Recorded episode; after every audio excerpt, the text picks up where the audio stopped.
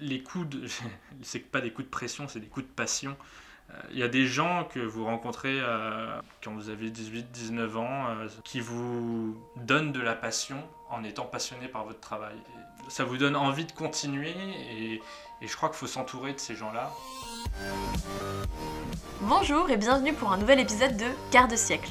Je m'appelle Lucie Plançon et à la veille de mes 25 ans, je vais chaque semaine à la rencontre d'une ou d'un jeune adulte inspirant, au profil et parcours singuliers. Il ou elle se raconte à travers toutes ces choses qui les ont fait, mais aussi défait, sculpté, aiguillé et parfois même bouleversé. Certes, ça peut être dur, ça demande du courage, mais les je m'en sortirai jamais, j'ai pas le temps ou je le ferai plus tard ne font pas partie de leur vocabulaire. Il suffit parfois d'un quart de siècle. Le quart de siècle de cette semaine s'appelle Mathieu Courdès. Avec Mathieu, on vient de la même banlieue, que j'aime en fait appeler Anthony City. Pourtant, on ne se connaissait absolument pas, on s'était jamais vu avant cet entretien. Et surtout, on a des vies bien différentes. À partir de ses 18 ans, il a décidé, malgré les restrictions et les obligations, d'abandonner son confort pour se jeter dans une aventure, sa passion, être guide et photographe animalier en Afrique. Il nous raconte et on se croirait en fait un peu en plein milieu d'un safari. C'est parti pour un nouveau quart de siècle. Et en 2018, c'est le chômage, pour près d'un jeune sur quatre. Fini les rêves. Il faut... Ils forment un monde, un monde. Quels sont leurs rêves, leurs nouveaux combats? La crise du quart de vie. Mais que signifie à notre époque d'avoir 25, avoir 25 ans Il faut donc se battre, se battre. réussite n'est pas forcément matérielle ou financière. Elle peut être l'épanouissement de soi-même. Un C'est-à-dire tsunami de la jeunesse. Il n'y a pas une jeunesse, mais des jeunesses.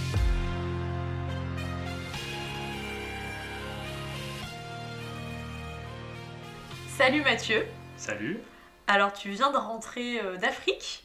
Tu vas donc euh, en parler bien mieux que moi, mais tu essayes de sensibiliser euh, l'opinion donc sur les espèces menacées d'extinction en Afrique, donc notamment les animaux sauvages. Déjà, pour commencer, qu'est-ce qui t'a amené donc à t'intéresser si jeune à la photo, euh, à l'Afrique Tout simplement, comment tout a commencé? Alors, donc, la première fois que je suis allé en, en Afrique, j'avais 8 ans. J'avais la chance d'avoir des parents qui m'emmenaient avec eux dans leur voyage. Euh, ça a été en Namibie. Et c'est vrai que bah, quand on va dans cette région du monde, on a une sorte de virus qui fait qu'on devient euh, complètement amoureux des paysages, de l'animalier, des lumières aussi. Il y a une lumière qu'on retrouve, je crois, nulle part ailleurs euh, dans le monde. Et voilà, à l'âge de, de 8 ans, donc je suis parti et chaque année, avec mes parents, on faisait un pays, un pays pardon, différent en Afrique, donc Tanzanie, Kenya, euh, Afrique du Sud. Et puis euh, à l'âge de 12-14 ans, je me suis euh, intéressé à la photo. C'est mon père qui m'a appris la photo. Après, je me suis intéressé en lisant des articles, des interviews de grands photographes animaliers. Euh, ça m'a passionné, ce truc de capter l'éphémère, euh, capter euh, la nature, enregistrer un moment pour, pour l'éternité en fait. Et puis j'ai toujours eu cette passion pour la faune, pour la flore, pour les, les paysages de cette région du monde et même du monde entier. Et, et puis voilà, donc je me suis mis à photographier les animaux. Et petit à petit, en vieillissant, en particulier les animaux en voie de disparition, en tout cas les animaux menacés. Ça, c'est euh, pour la photo. Euh, L'Afrique, ensuite, je l'ai connue différemment, euh, puisqu'à 19 ans, je suis parti vivre là-bas grâce à un stage que me proposait mon école de commerce. En fait, mon école me demandait de faire un stage de 6 mois. Et donc, moi, ça me plaisait pas du tout ce que j'apprenais en école de commerce. Donc, je me suis dit, bah, qu'est-ce qui me plaît au final? Et c'était donc l'Afrique. Donc, j'ai décidé de partir là-bas. Trois mois d'abord au Botswana, puis trois mois en Namibie. Euh, il m'est arrivé quelques aventures au Botswana que je te raconterai plus tard. et, euh, et après, voilà, en Namibie, j'ai appris à devenir guide. J'ai convaincu mon, mon patron sur place qui me prenait juste pour faire du référencement internet, c'est-à-dire pour avoir euh, le nom de son agence qui s'affiche dans les premiers résultats quand on tape Safari en Namibie. Bon, ça m'intéressait, mais pas, pas tellement, sachant que je savais je travaillais dans la capitale. Je savais que si je faisais 200 km, j'avais euh, les éléphants, les lions, les girafes. Donc moi, c'est ce que je voulais faire. Je voulais partir dans la brousse, quoi.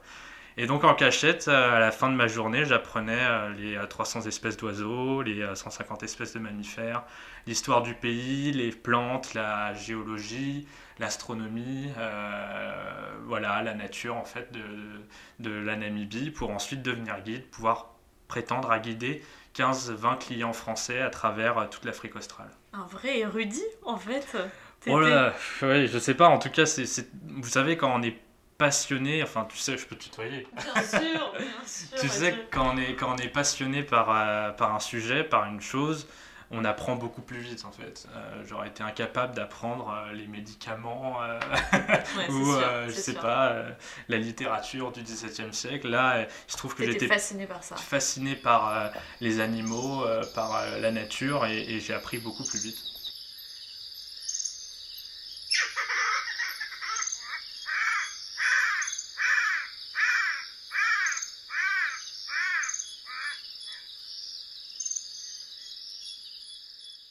Depuis, depuis tout petit, je veux être photographe, je veux vivre de mes photos. Le problème, c'est que mes parents voulaient pas que je sois photographe parce que bon, c'est un peu un métier artiste et eux sont vraiment dans le secteur scientifique. Euh, donc ils voulaient pas. J'ai voulu être ensuite journaliste et euh, ils n'étaient pas non plus très très chauds parce que milieu très fermé. Euh, donc je leur ai demandé bah, qu'est-ce que vous voulez que je fasse? et donc j'ai fait donc les concours post-bac d'école de commerce et j'ai intégré une école dans le sud de la France, Kedge. Euh, alors le cursus est sympa parce que ça me permet de, ça m'a permis de voyager, notamment avec des échanges universitaires au Canada, en Espagne. Et puis surtout il y a des gros espaces où, euh, euh, et notamment des césures où on peut choisir ce qu'on veut faire. Et à chaque fois qu'il y avait une césure, j'essayais de partir en Afrique. Ouais, L'Afrique t'appelait dans ces moments-là. Exactement, c'est le virus. Le virus que j'ai chopé à 8 ans, euh, il est toujours là. Et chaque année, si j'ai pas ma dose d'Afrique, je suis pas bien. Ouais, à ce point. Ouais, ouais, Parce vraiment. que c'est l'Afrique, euh, donc tu as dit australe Ouais, ah, je dirais l'Afrique subsaharienne, c'est-à dire Ok. tout ce qu'il y a en dessous du Sahara. Donc ça englobe aussi Oui, Kenya, plus Tanzanie. que... Parce que c'est ça l'Afrique... Alors tu m'arrêtes si tu, vois, tu m'arrêtes si je me trompe, mais l'Afrique australe, c'est ce qu'il y a en dessous de... euh, les... Enfin, tous les territoires en dessous de l'équateur... euh, Ah, La forêt équato- équatoriale africaine, en fait. Pas tout à fait. L'Afrique australe, c'est une région bien déterminée qui englobe euh, Namibie, Afrique du Sud, Botswana, Zambie, Zimbabwe et Mozambique. Ouais, ok, Donc, oui, euh, c'est plus quand même le sud. Tu trouves pas que la- l'Afrique, ça ressemble à une tête de zèbre? Alors, Un peu. Tu vois, si Ah, la ok, Somalie, ça fait l'oreille, tu vois. ok, Et ben le museau du zèbre, c'est euh, l'Afrique australe. ok, d'accord. Et toi, t'es- c'est vrai que t'es beaucoup allé là-bas, en fait. Je suis beaucoup allé dans le museau du zèbre. ouais. Ouais, t'es beaucoup allé dans le musée du zèbre. Ouais, c'est pas mal, ouais. Donc, t'as eu la chance, euh, à travers donc, euh, ce parcours euh, en école de commerce, de pouvoir profiter de, ces petits moments d'échappatoire pour retourner en Afrique. Et donc, c'est là que t'as développé vraiment cette partie, on va dire, travail photographique? Ouais, voilà, en fait, quand je partais en tour avec des clients, j'amenais toujours mon matériel photo avec moi. Et je complétais les banques d'images des tours opérateurs sur place, c'est-à-dire des agences de voyage. Sur leur site internet, euh, je leur donnais mes images, mes photos, et ce qui me permettait de gagner un peu d'argent euh, grâce, à mes photos. Ensuite, il y a un deuxième euh, aspect de mes photos, c'est-à-dire que quand je rentrais en France, je faisais des expositions de mes photos, donc c'est-à-dire j'agrandissais mes photos euh, dans un laboratoire d'agrandissement, et ensuite j'exposais dans des villes, euh, j'expose toujours d'ailleurs un peu partout en France. Attends, on dirait que c'est hyper simple quand tu dis ça comme ça, mais ça, ça arrive à partir de quand? Parce que faut quand même, c'est un travail de démarcher, de d'aller quand même voir, euh, ne serait-ce que des galeries. Euh, c'est vraiment dès, ton, dès tes 19 ans Effectivement, non, j'ai commencé à exposer euh, quand j'avais vraiment une bonne banque euh, d'images. Tu sais, quand je pars en tour pendant deux semaines, trois semaines, un mois, je vais faire quoi Quelque chose comme 2000, 3000 photos pour finalement en garder trois ou quatre. Des belles photos, des photos exposables. Donc, pour pouvoir prétendre à une exposition et intéresser les gens avec les photos, il faut avoir quand même au moins une trentaine, voire une quarantaine de belles photos. Et au bout de 21, à, à 21 ans, je pense que j'avais euh, les photos nécessaires, ou en tout cas une bonne quarantaine de photos qui me permettaient d'exposer. Alors, effectivement, moi, j'avais, j'ai pas encore de nom, et, et à 21 ans, j'avais pas de nom non plus. Euh, donc, euh, j'allais voir plutôt les, les villes euh, pour avoir des subventions pour agrandir mes photos et pour qu'ils puissent me prêter une salle. Donc j'ai j'ai j'ai exposé à Verrières-le-Buisson, j'ai exposé à Antony, j'ai exposé aussi dans, dans des salles à Paris qui permettent aux jeunes artistes d'exposer. Et puis j'ai exposé aussi dans des, dans des salles de d'attente de, Mm. d'entreprises, euh, comme, le, comme à Reims par exemple, qui m'a donné une belle subvention pour pouvoir exposer. Et donc, euh, dans ces expositions, la vente de mes photos, la vente de mes livres, euh, part pour une association, en tout cas une partie part pour l'association One Voice, dont je suis l'ambassadeur et qui un des ambassadeurs et qui est une association de protection animale. Et donc je demande que euh, la partie que j'envoie, enfin l'argent que j'envoie à l'association, aille plus particulièrement à la protection des espèces en voie de disparition en Afrique australe, donc le rhinocéros, l'éléphant, le guépard, le lycaon, qui sont des animaux en danger critique, et le lion aussi de plus en plus. Et justement, tout ce travail, euh, tu l'as dit, tu fais bah, au final plein de photos pour en garder très peu. Euh, est-ce que tu peux un peu m'expliquer euh, comment ça se passe en fait, puisque c'est pas du tout le type de, photographe qu'on a aussi l'habitude en, ville, le photographe de studio, de, de, mode, etc. Là, il y a quand même un rapport à la nature qui est pas du tout le même. Je suppose que ton travail de guide, enfin en tant que guide, a aussi pas mal aidé. Explique-moi un peu ce que c'est comment tu travailles, etc. Ouais, alors moi justement, ce qui me plaît énormément dans la photographie animalière, ce qui fait que euh, je pourrais pas faire de la photo de mode, je pourrais pas faire de la photo d'architecture, je sais pas faire, je serais pas bon quoi. Je sais même pas si je suis bon en photographie animalière, euh, mais ce qui me plaît en tout cas, c'est euh, ce côté rare être complètement dépendant de la lumière naturelle, c'est pas une lumière concrète, c'est pas comme dans les studios euh, de mode quoi. C'est vraiment on est dépendant du soleil, du ciel, des nuages qui changent au fur et à mesure de la journée et c'est pour ça que moi dans ma façon de faire de la photo, je sors mon appareil uniquement pendant les 40 premières minutes du jour et pendant les 40-45 dernières minutes du jour. Euh, c'est limité. Hein c'est très limité, et c'est très limité, d'autant plus qu'on n'est pas sûr de trouver quelque chose pendant ces, ces premières minutes de la journée.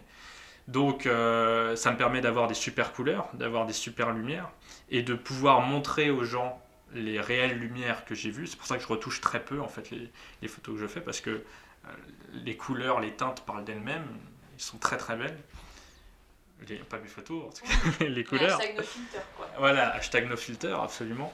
Et euh, donc voilà, je, je crois que moi, c'est ma façon de faire de la photo. il se passe plus de choses, tu as l'impression. Euh, euh, justement au lever du jour et au coucher du jour, même au niveau ah. des animaux, euh, je sais pas. Alors c'est une très bonne remarque, rien que d'un point de vue naturel, comme c'est les heures les plus fraîches de la journée, c'est l'heure à laquelle les animaux un peu rares, les animaux un peu beaux euh, sortent, c'est-à-dire les félins, vous allez, on va avoir plus de guépards, de léopards, de lions pendant les premières lumières du jour et pendant les dernières lumières du jour.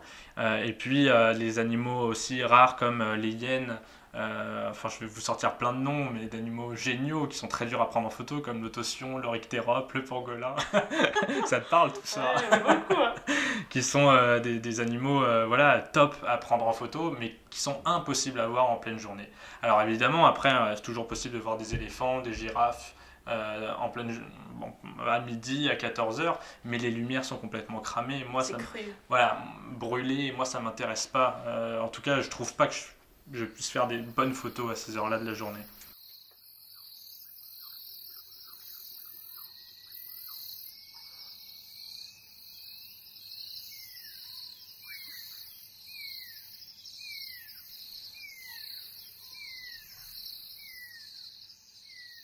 il y a vachement une part de chance quand même. Alors, je ne remets pas du tout en cause ton talent quand je dis ça, puisque mais au final, 40 minutes euh, le matin et le soir, euh, c'est court. T'as par exemple des, des, anecdotes comme ça, euh, de moments euh, où t'as réussi à saisir un instant, où tu t'y attendais peut-être pas, ou autre hein, type euh, d'anecdote Ouais, il y a notamment ma, ma, photo préférée qui a été prise, c'était très très tôt le matin, il y avait une lionne qui, qui marchait dans le bush, donc dans la brousse, et euh, c'était encore très très tôt le matin, donc les premières lueurs du jour n'avaient pas éclairé euh, euh, les hautes herbes africaines. Et elle marchait comme une reine, marche dans la brousse très calmement. Elle voyait les voitures et on n'avait rien à faire. Elle marchait, elle marchait. Et puis il faisait trop sombre, mon appareil photo n'arrivait pas à faire la mise au point. Et puis à un moment, elle est passée dans un trait de lumière. Et là, j'ai eu suffisamment de vitesse pour prendre ma photo. Et Pile à ce moment-là, il y a une colombe qui s'est mise à, voler juste en face de la, lionne. Et ça fait une photo incroyable, puisqu'en plus, en regardant ensuite la photo que j'avais prise, la lionne est en train d'ouvrir la bouche. Donc ça fait comme. Donc tout est sombre, à part la lionne qui est dans un, écrin de, de lumière, euh, et puis la colombe qui part, qui vole en ayant peur de la lionne, et la lionne on a l'impression qu'elle rugit, en fait, elle était juste en train de bailler ou d'ouvrir la bouche. Et donc, c'est tous ces petits trucs rares qui ont fait que c'était une photo. Enfin, moi, c'est la photo qui me fait le plus de choses, quoi, parce que elle est rare, j'ai eu énormément de chance, et c'est une lionne. Les lionnes sont dures à voir, et ça a été pris pendant les 40 premières euh, minutes de la journée. Donc euh, voilà, c'est, ça fait partie. Je crois qu'elle représente très bien mon travail, euh, cette photo. C'est-à-dire très rare à prendre et puis un coup de chance, quoi. Un coup de chance.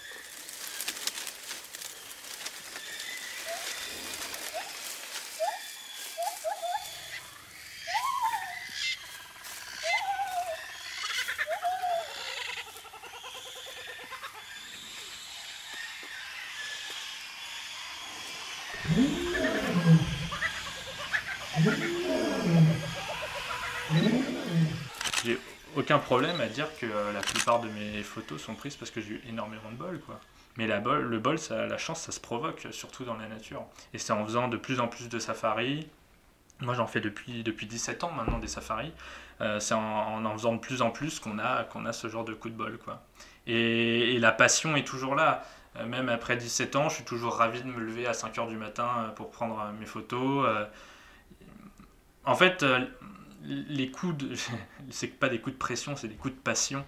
Euh, Il y a des gens que vous rencontrez euh, sur votre chemin euh, quand vous avez 18-19 ans qui vous donnent de la passion en étant passionné par votre travail. Et, ça, vous, ça vous remplit, ça vous donne envie de continuer. Et je crois qu'il faut s'entourer de ces gens-là. Euh, quand on est un passionné comme moi par euh, la nature, par la photographie, je crois que c'est ces gens-là qui vous font avancer. Il y a des gens qui t'ont marqué, justement, euh, comme tu parles à 18-19 ans? Ouais, il y, a- il y a des gens qui m'ont marqué. euh, déjà, la personne qui m'a formé en tant que guide, Modeste, c'est pas, c'est pas une qualité, c'était son prénom. Enfin, c'était, il est toujours vivant, hein, qui est un guide congolais qui m'a, qui m'a formé. Un mec de 40 ans euh, qui euh, sentait la nature comme personne. À un moment, on, est en plein safari avec des clients. Moi, j'étais juste son assistant. Et puis, euh, on s'arrête. Et il me dit, là, il y a une lionne. Alors moi, je regarde à droite, à gauche, pas de lionne, quoi. Et puis je lui dis, mais non, Modeste, enfin, t'es fou, quoi, il n'y a pas de lionne, là. Je, regarde bien à droite, à gauche, il n'y a pas de lionne. Il me fait, si, regarde, il montre un endroit du doigt, il fait, là, il y a une lionne. Alors je regarde, et là, je vois juste un bout de queue qui sort des hautes herbes et qui, et qui tombe, quoi. Juste euh, une sorte de réflexe que peut avoir un chat, un chien. euh, et il avait vu ça alors qu'on était en train de rouler à 40 km/h dans la brousse, quoi. C'est des mecs qui qui ont un, sixième sens et qui sentent les animaux quoi et, c'est un mec qui avait un tel amour de la nature qui moi, moi voilà je suis admiratif devant ce genre de personnes et, j'ai envie de leur ressembler un tout petit peu en tout cas dans ma façon de guider parce que il transmettait sa passion quoi et puis euh, des trucs tout cons aussi mais il y a des, des amis euh, qui aiment bien votre travail des des copines aussi qui euh, voilà qui vous font comprendre qu'elles admirent votre travail et, et Le soutien est important. le soutien est ultra important et, et voilà, des, des gens avec qui on a envie de travailler, avec qui on a envie euh, de faire de grandes choses, de grands projets. Et ouais, c'est c'est super important parce que parce que c'est un métier, euh, la photographie animalière, où on peut vous mettre des bâtons dans les roues. C'est un métier déjà avec énormément d'ego, que ce soit le métier de guide ou le métier de photographe. C'est un métier avec énormément d'ego, où ça sera celui qui fera les meilleures photos, ce sera le guide qui donnera la meilleure information, ce sera le guide le plus viril. Il y a cette grosse question de masculinité, de virilité dans la brousse. euh, Il y en a des femmes, par exemple? il y a très peu de femmes euh, guides. De plus en plus, mais il y en a très peu, parce que c'est ultra macho. C'est, voilà, pour être guide, bah, euh, faut euh, être grand, costaud, avoir euh, plein de barbe, euh, porter un fusil, un énorme couteau à la ceinture. Ouais, il y a un côté sauvage. euh, Ouais, voilà. mais, pa- mais parce qu'il faut donner, faut, faut faire frissonner la touriste, tu vois, ou le touriste. faut lui donner cette impression qu'il est avec Crocodile Dundee, Indiana Jones. Il y a une grosse partie image. Les, les gens qui viennent en Afrique, ils veulent rêver, tu vois. Donc, il y en a, ça leur monte un peu la tête, quoi. Et toi, comment t'arrives à justement gérer ça quand- en tant que guide, justement? Mais non, mais moi, c'est le truc, c'est ça, c'est que c'était mon métier pendant une partie de l'année. Moi, je voulais pas en faire euh, ma, ma, ma, carrière. À la fin de mes études, je suis resté un an en Afrique australe pour voir si je voulais être guide. Parce que la passion était toujours là et je me dis, euh, bah voilà, moi j'adore cette partie du monde, pourquoi je resterai pas toute ma vie? Et c'est très dur en tant que guide euh, d'avoir une vie sociale, d'avoir une vie de famille. C'est quand même une région du monde qui a connu l'apartheid. Et l'apartheid n'a jamais vraiment pris fin dans cette région du monde. Il y a toujours cette hostilité entre les blancs d'un côté, les noirs de l'autre. Même s'il y a une classe moyenne noire. Tu as pu être témoin de tout ça. Comment? Tu as pu être témoin. Ah oui, de bah oui, forcément. Mais n'importe quelle personne qui commence à vivre dans cette région du monde est témoin de ça, c'est sûr. Faut pas être sociologue, faut pas être politique pour, pour le voir, c'est sûr. Voir la façon dont certains Afrikaners, donc les blancs, parlent euh, aux, aux noirs, aux sud-africains, c'est ouais, c'est terrible. Moi, ça m'affecte. Je peux pas, je peux pas vivre dans cette région du monde pour ça. Donc, quand t'es guide blanc, déjà, on te fait comprendre que euh, bah, c'est pas chez toi, et c'est pas complètement faux. Euh, et puis voilà, donc avoir une vie de famille, c'est compliqué. Avoir une vie sociale, c'est compliqué. Et puis moi, ma façon de guider euh, avec mon tour opérateur, c'était euh, rester deux jours dans un endroit, deux jours dans l'autre, deux jours dans un endroit, deux jours dans l'autre, et on faisait des tours euh, de l'Afrique australe. Et donc, comment tu veux avoir une vie stable avec ça? Donc, il y a beaucoup de guides qui se réfugient un peu dans l'alcool, qui deviennent un peu, un peu fous, un peu dingues. et à côté de ça, voilà, il y a des guides qui sont géniaux. Moi, celui qui m'a formé est exceptionnel. Modeste, j'ai un respect mais sans fin pour lui, quoi. Moi, j'adore les guides qui transmettent leur passion et qui ont ce sixième sens de voir les animaux, de les sentir, de, de parler avec passion des animaux. Euh, ouais, c'est, il y a de tout.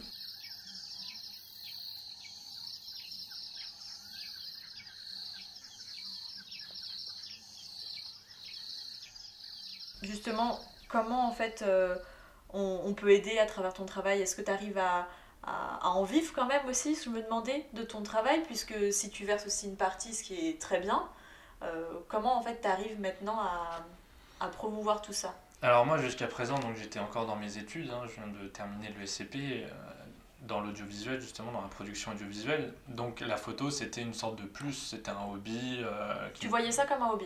Non, je voulais, en, je voulais en faire ma vie, je voulais gagner ma vie grâce à la photo, mais enfin, c'était, pas faisable par rapport à mes études. Là, je viens de terminer mes études.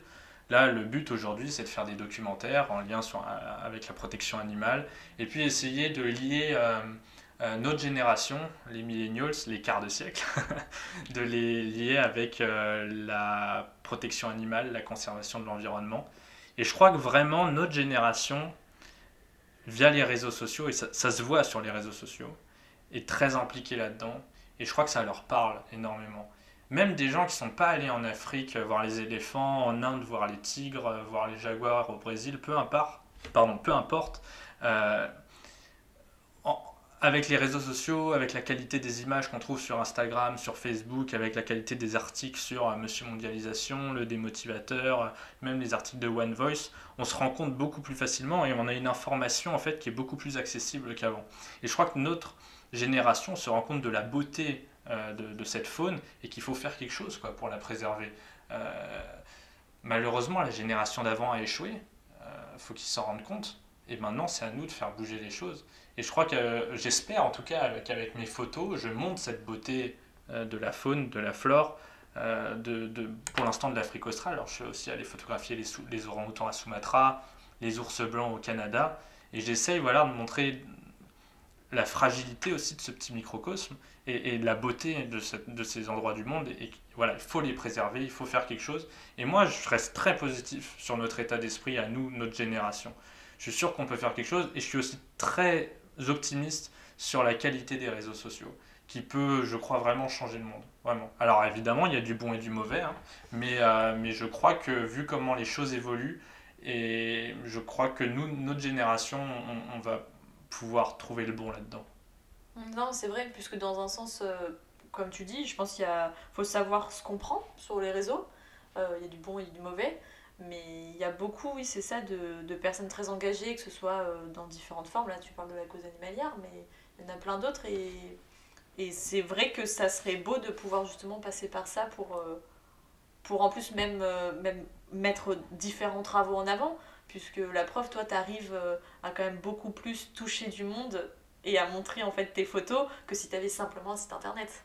Mais pour revenir à donc euh, ta vie en Afrique, je trouve ça euh, assez fou quand même puisque tu le dis toi-même, euh, on n'est pas forcément bien accueilli quand on arrive jeune blanc là-bas.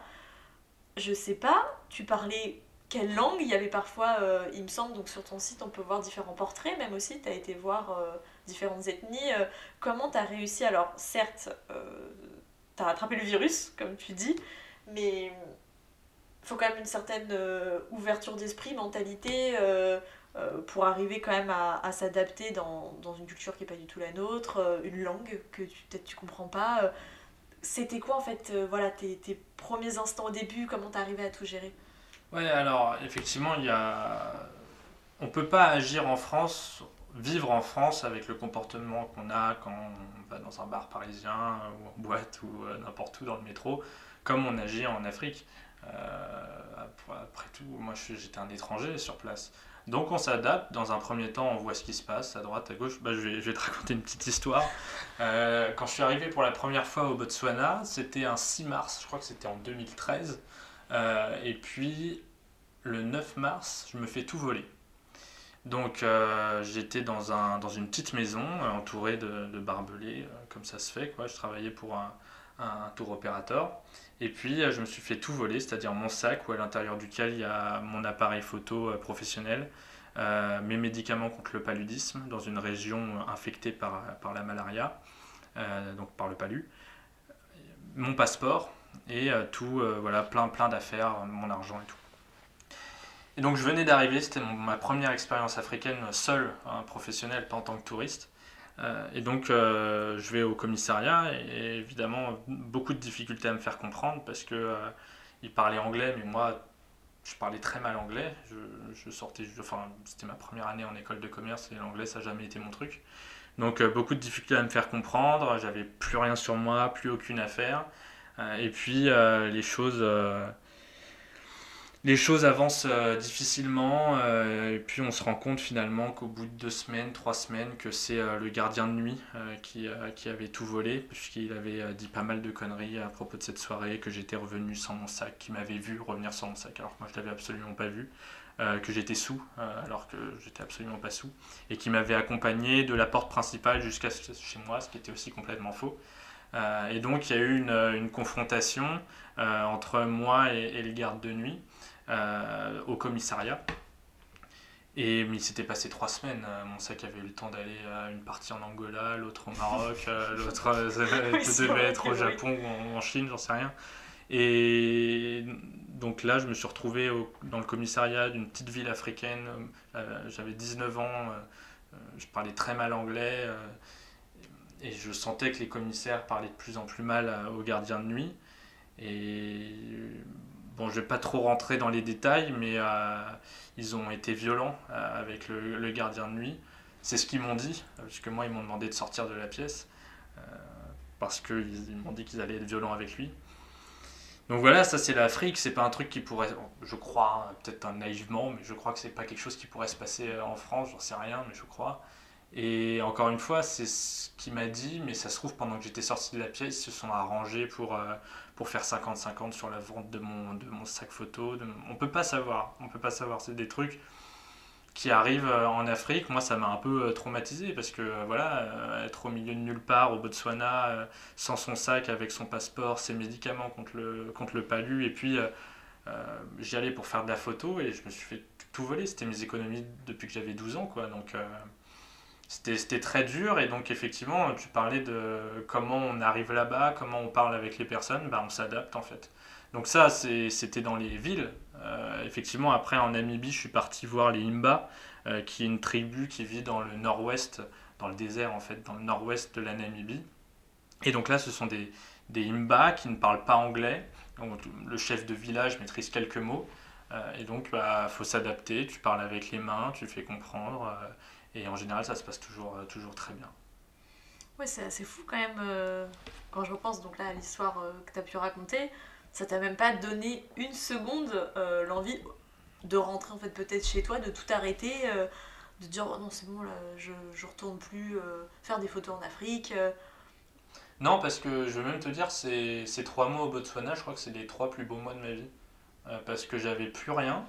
Et ça m'a permis peut-être de me rapprocher beaucoup plus des, à la fois des expats, euh, des locaux. Et j'ai vécu une vie d'expat vraiment euh, géniale. Je sortais euh, tous les soirs. je rencontrais des gens qui étaient des, des pilotes de petits avions de 3 places, 4 places, je rencontrais des guides, je rencontrais des, des vétérinaires qui soignaient les éléphants dans le delta d'Okavango, euh, je rencontrais des gens géniaux. Un soir, euh, euh, j'explique à un jeune pilote qui devait avoir euh, 25 ans, 26 ans, que j'avais perdu toutes mes affaires. il était néo-zélandais. Euh, Il me dit euh, Oh là, je suis désolé pour toi, qu'est-ce que tu fais demain matin? Il faisait 3h du matin. Je fais Bah, déjà, on est demain matin. Et euh, il me dit Non, mais moi, si tu veux, je t'accompagne dans mon petit avion. Là, je survole le Delta de, demain matin à 8h. si tu veux, tu montes avec moi. Je viens chercher une touriste au Botswana et je la ramène ici à Maune. Donc, on fait juste l'aller-retour. Est-ce que ça te dit de venir? Fais Bah oui, mais enfin, t'es quand même à ta dixième bière là. tu diras peut-être pas ça le lendemain. Et euh, finalement, à 7h, on était parti, on a survolé le delta, il y avait les troupeaux d'éléphants euh, euh, juste en dessous de nous, on volait à 200 mètres d'altitude et c'était euh, incroyable, exceptionnel. C'était, c'est un souvenir que je garderai toute ma vie. Quoi. Donc euh, voilà, c'est ça l'Afrique aussi. C'est, c'est des choses qui arrivent euh, involontairement. euh, du, voilà, c'est... C'est vrai qu'il peut y avoir très bien des choses euh, dangereuses, mais dans le sens euh, que tu n'anticipes pas, comme tu l'as dit aussi, bah, ton vol de tes affaires photos, alors qu'il y a des choses que tu peux à la limite anticiper. bon, bah voilà, tu essaies de faire des vaccins, etc., pour éviter au maximum. D'ailleurs, tu, tu arrives avec une petite blessure aussi. Je sais pas si tu veux en parler. Si, ouais, ouais. Non, mais pour montrer aussi que. Enfin. En fait, ça viendra aussi à une question que je voulais te poser, euh, qui est comment t'arrives du coup à. Là, tu, en plus, t'avais 19 ans à ce moment-là. Bon, là, t'en as 25, euh, t'arrives peut-être à plus faire la part des choses, mais quand tu rentres après des mois comme ça, euh, je trouve ça assez fou de. Souvent, les gens, quand ils rentrent de voyage, ils ont du mal à se remettre. Ah, c'est dur. euh, Comment tu vis avec euh, ces, ces, ces mondes complètement décalés aussi? Alors, tu veux que je parle en premier de... Tu fais ce que tu veux. Là, j'ai lancé trop d'idées d'un coup. Euh, alors pour répondre donc à la deuxième partie de la question, effectivement la première fois que j'ai vécu euh, donc 7, mois en Afrique et que je suis revenu en France, je me souviens que le lendemain on est allé au centre commercial Vélizy 2 et là c'est vrai que ça a été ça a été genre un- je sais pas comment expliquer violent ça. quand même le Ah, ça a été- à V2. hein. ça a été très très violent. Je... Pourtant, je, je suis pas, enfin, je suis pas une chuchote, quoi. Genre, j'arrive j'arrive à m'adapter, mais, mais là, euh, j'ai dû m'asseoir en me disant, mais qu'est-ce qui se passe là? Qu'est-ce qui se passe? Qu'est-ce qui m'arrive? Parce que vraiment, pendant 7 mois, j'étais en plein milieu de la nature. Je voyais au maximum 5 personnes dans mon champ de vision. Et là, euh, trop de monde, trop de bruit, trop de musique partout. Et là, ça a été vraiment violent. Après, on s'habitue, je veux dire, euh, moi, je me j'ai réussi à faire la part des choses. Je veux dire, j'adore être en Afrique, mais ça me fait aussi du bien de revenir.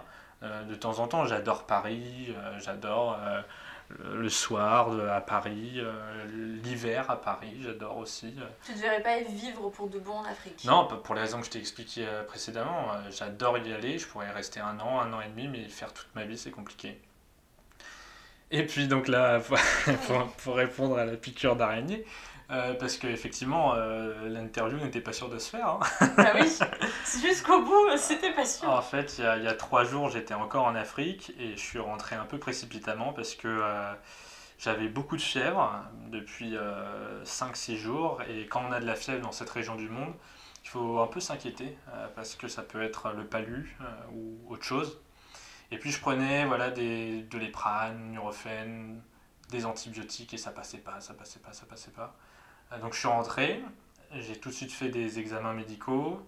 Je suis allé à l'Institut Pasteur et euh, il semblerait que ça soit, alors ça s'appelle la rickettspiose, qui est en fait une, euh, une maladie donnée par une tique. Alors moi ce que j'ai ça ressemble à une, à une morsure d'araignée, même si j'ai pas les super pouvoirs encore, mais ça, ça ressemble à une morsure d'araignée, mais a, a priori ça serait plus une tique. Et donc c'est les symptômes, quoi, grosse fièvre, courbature. euh. Mais c'est toujours inquiétant quand tu es dans cette région du monde et que tu as de la fièvre et que tu sais pas ce que c'est. C'est vrai que ça, ouais, ça fait un peu stresser, quoi. C'est les risques euh, Bah ouais. du métier, Ouais, ouais, ouais, ouais. ça c'est sûr. Mais voilà, je suis toujours en vie. Enfin, je touche du bois. Oui, toujours du bois. Actuellement, est-ce que euh, c'est possible de voir des expositions Il y a des choses de programmées en ce moment ou pas? Non, pour l'instant, là, vraiment, c'est euh, faire du montage euh, du- de, de toutes les images qu'on a faites, de toutes les vidéos qu'on a faites avec moi, un ami, donc Vincent, qui est caméraman euh, et pendant deux semaines qui m'a accompagné en Afrique du Sud. Donc on va reprendre toutes les images, toutes les vidéos euh, pour essayer de faire un documentaire que j'ai en tête depuis pas mal de temps et qui revisite un peu le documentaire animalier. Je vais pas en dire plus, on va attendre, Mais ça surprise. donne envie. Mais j'espère, ça donne envie. Disons que ça. J'espère montrer ce que c'est réellement qu'un safari. Donc maintenant, euh, tu as fini tes études, euh, tu, as quand même pas mal expérimenté euh, avec justement des mois de photographie et de guide en, en Afrique. Maintenant, tu te définirais comment? J'arrête tout, je vais vivre avec des lions. Je pense que euh, je vais me trouver un petit endroit avec des lions et. euh, Sympa. Ouais, je vais me trouver une lionne et puis euh, on va faire une meute. Non, non, euh, là, là c'est un, peu- c'est un peu flou parce que vraiment j'ai envie de me lancer dans l'audiovisuel parce que j'ai vraiment plein d'idées sur des documentaires animaliers, nature, vraiment montrer aux gens la beauté du monde et la beauté des animaux. Après, j'ai un projet, ça serait faire le tour du monde des espèces menacées. Euh, donc aller euh, Oui, parce pendant... que j'allais d'ailleurs te demander, est-ce que Ouais. ça reste qu'à l'Afrique ton intérêt pour les animaux en tout cas en- Non, non, de, de moins en moins. euh, comme je t'ai dit, je suis allé photographier les ours blancs au Canada. euh, il y a moins d'un an, bah ça, si, il y a un an tout pile, j'étais à Sumatra pour photographier les, les orang-outans. Bah, D'ailleurs, on peut voir les photos sur mon compte Instagram. qu'on relira, ça c'est sûr. Ok, et euh, super. et donc voilà, je suis allé photographier les, les orang-outans. C'était une expérience incroyable, vraiment euh, unique. Et là, là, parmi mes projets à court terme, j'aimerais beaucoup aller photographier les gorilles. Alors, plus Gabon, qui est moins à la mode que Rwanda, Ouganda et Congo. Euh, et puis, euh, le tigre en Inde. La panthère des neiges au Népal, euh, le panda en Chine, le jaguar au Pantanal au Brésil. Tu veux faire check check Ouais, exactement, exactement. Je voudrais, je, voudrais, je voudrais aller dans ces endroits du monde, faire les plus belles photos possibles et pourquoi pas faire un livre ou euh, des documentaires dessus. D'ailleurs, tu l'as dit à un moment, j'ai pas forcément rebondi dessus euh, à cet instant, mais tu parlais de livres. Donc, tu as écrit, fait des livres photos comment... Alors c'est un livre photo, donc il y a très peu de contenu écrit euh, dessus. J'ai un ami qui écrit très bien, qui a fait la préface, euh, Tanguy d'ailleurs. Salut Tanguy si tu m'écoutes. Merci à toi, Tanguy. qui a fait la préface de ce livre, qui s'appelle donc euh, le livre photographique, euh, lutte anti-braconnage. Et en fait, c'est pour c'est montrer tous les animaux dans ce livre à travers mes photos, tous les animaux qui sont euh, euh, menacés par, par le braconnage. Le rhinocéros en priorité, hein, qui a une corne qui peut se vendre jusqu'à 150 000 dollars US. Donc la kératine, c'est la substance hein, qu'on trouve dans, dans la poudre, dans, pardon, dans la corne de rhinocéros, c'est une substance qui intéresse le marché chinois qui voit des vertus aphrodisiaques. Et c'est terrible ce qui se passe pour les rhinocéros euh, en ce moment en Afrique australe. Non, il y a 4 rhinocéros qui meurent par jour, pardon. Par Un- jour ouais, non, c'est pire. Et les éléphants, il y a un éléphant qui meurt toutes les 15 minutes à cause du braconnage. Non, c'est vraiment terrible ce qui se passe. C'est des chiffres de Wildlife Angel, qui est aussi, euh, si tu peux le mettre aussi en lien à la fin du, du, du podcast, qui est une association vraiment euh, top, qui est très très sérieuse et qui lutte contre, contre le braconnage. C'est vraiment terrible ce qui se passe dans cette région du monde. Et, euh, et voilà, il faut, faut lutter, continuer à lutter. Ça peut être en, en engageant des brigades euh, armées qui euh, luttent contre, contre les braconniers. Ça peut être de la sensibilisation aussi dans les écoles euh, sur place. Enfin voilà, si on fait rien, les lions vont disparaître, les rhinocéros vont disparaître, les éléphants petit à petit vont disparaître, et puis les guépards évidemment, les licarons, toute une faune en fait magnifique qui va disparaître petit à petit à cause du braconnage. Et d'ailleurs, tout ce travail qui t'anime beaucoup, ça se voit. Forcément, ça vient, comme tu as dit, pas de nulle part, mais de toutes ces choses qui t'ont faites. Est-ce qu'il n'y a pas eu aussi euh, des inspirations euh, au-delà de ces gens aussi, par exemple, que tu as rencontrés, mais euh, d'autres photographes, ou peut-être pas du tout, des livres, des, des choses en tout cas que tu as pu voir, entendre, qui, qui t'inspirent aussi dans, dans cette démarche-là? Alors, dans la photographie animalière, les photographes les plus connus sont pas les meilleurs, vraiment. Euh, je vais pas dire de nom, mais, mais par exemple, il y a un photographe, bon, pour le coup, qui est très connu, mais voilà, qui est un peu vieux et du coup qui est pas à la mode d'Instagram. Il a un compte Instagram, mais il prend euh, le bar- son barbecue en photo, son jardin. euh, et c'est un photographe animalier qui s'appelle Steve Bloom et qui est pour moi une légende. Qui, si un jour j'arrive à faire une photo qui arrive à la cheville de Steve Bloom, j'aurais réussi ma carrière de photographe. C'est un mec qui a tout compris aux couleurs, à la captation du moment, euh, euh, à, la, à la gestion du cadrage, à la rareté. C'est c'est le top du top de la photographie animalière. Et en plus d'être numéro un, pour moi, il domine tout le monde. quoi. C'est un peu le Roger Federer à une certaine époque de la photographie euh, animalière ou le Messi de la photographie animalière. Et euh, le Messi, je parle du jour de foot. et donc voilà, c'est quelqu'un euh, qui est forcément très inspirant. Euh, et puis l'inspiration, comme je t'ai dit, elle vient des... des- Elle, elle peut venir tout simplement d'un d'un commentaire qui va me faire très plaisir sur Instagram. Elle, elle va venir de- d'un mot que va me dire quelqu'un à la sortie d'une exposition, d'un soutien d'une proche euh, qui, voilà, qui va hum, partager cette passion avec moi pour l'Afrique et avec qui je vais pouvoir euh, avoir plus d'inspiration, plus de motivation pour mes projets. Parce que c'est un, métier très dur et du coup la motivation peut se perdre euh, assez rapidement. Très dur dans le sens où on pourrait dire oh bah ça va, il prend des photos en Afrique. C'est vrai que c'est un métier génial, mais c'est très dur de le communiquer, c'est très dur d'exister grâce à ça, de gagner de l'argent grâce à ça. Oui, c'est ça, de pouvoir vivre. Ouais, de pouvoir en vivre, c'est très compliqué. Donc euh, l'aide des autres euh, par un soutien juste amical, c'est vraiment top. Franchement, c'est top. Ça donne de la force, énormément de force. Voilà. C'est c'est bien. Ouais, c'est super. Mais en tout cas, euh, oui, je viens de me rendre compte qu'en fait, t'as pas vraiment répondu à ma question d'avant. Enfin, en tout cas, que je me demandais euh, comment tu te définis? Puisque c'est ça, tu, tu, tu aimerais donc être photographe, tu, tu le dis, mais tu fais plein de choses aussi à la fois, j'ai l'impression. Puisque là, tu veux développer euh, aussi donc, des documentaires. Là, en- maintenant, pour ce prochain quart de siècle, quels sont un peu tes objectifs? Quels sont... Comment t'aimerais aussi peut-être te définir? Mais Bon, la première, hein, je, je pourrais pas forcément juste dire que euh, je suis euh, hop, euh, médiatrice, designer graphique. Y a- on a tellement de casquettes que comment là, toi en tout cas, t'aimerais arriver à. Bah, finalement, le, le fil conducteur de toutes mes passions, de tout ce que je fais, c'est-à-dire la photographie animalière, l'audiovisuel, euh, mes documentaires, finalement, c'est l'image.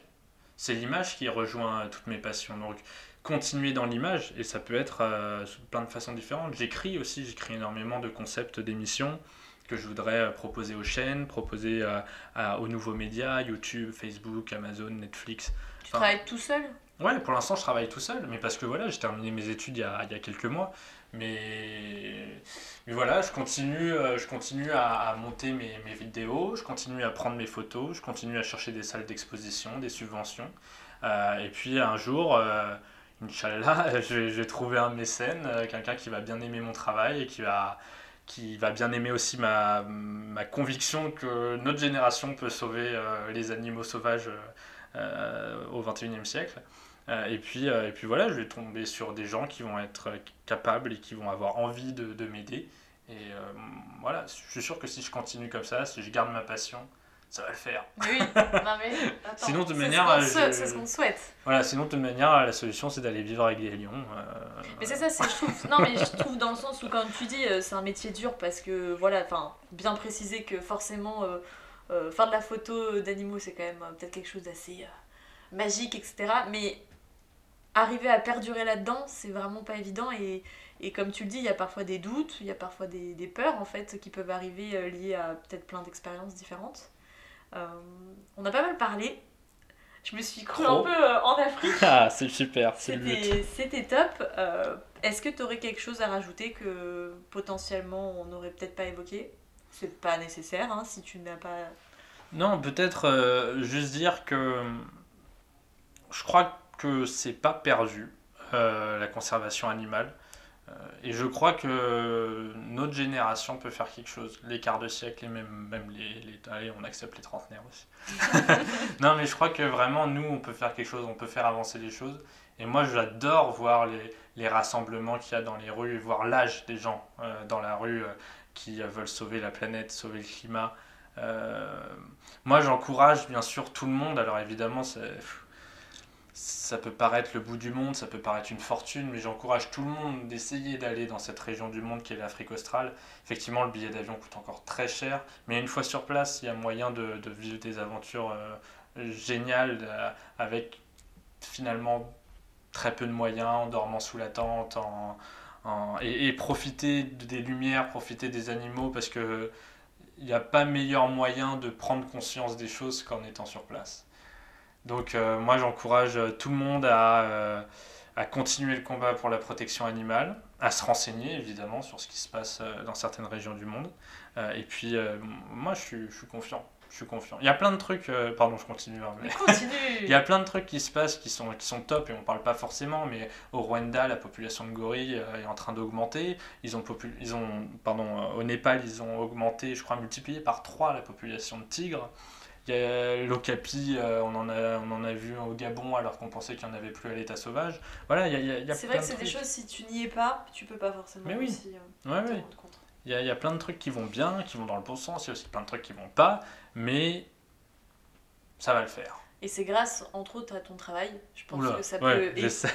Entre autres, Ouais. que ça peut aider, bien sûr. C'est pour ça que je dis entre autres, mais qui du moins montre une certaine esthétique euh, de ce que justement on est en train de perdre.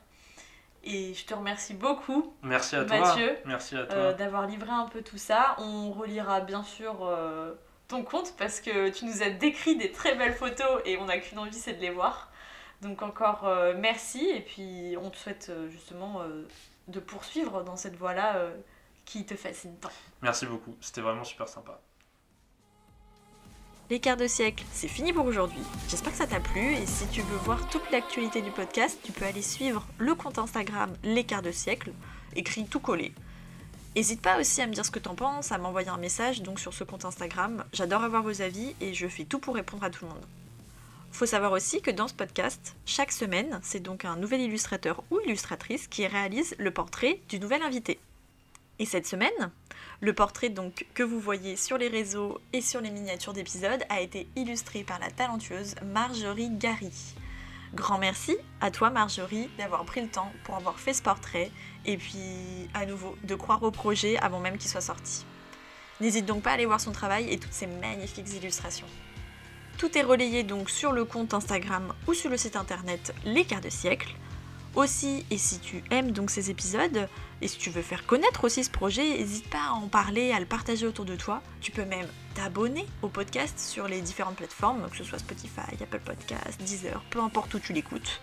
Et même si tu es encore plus motivé de chez motivé, ce qui peut en fait vraiment m'aider à faire vivre ce podcast, c'est laisser donc une note ou un commentaire sur Apple Podcast par exemple.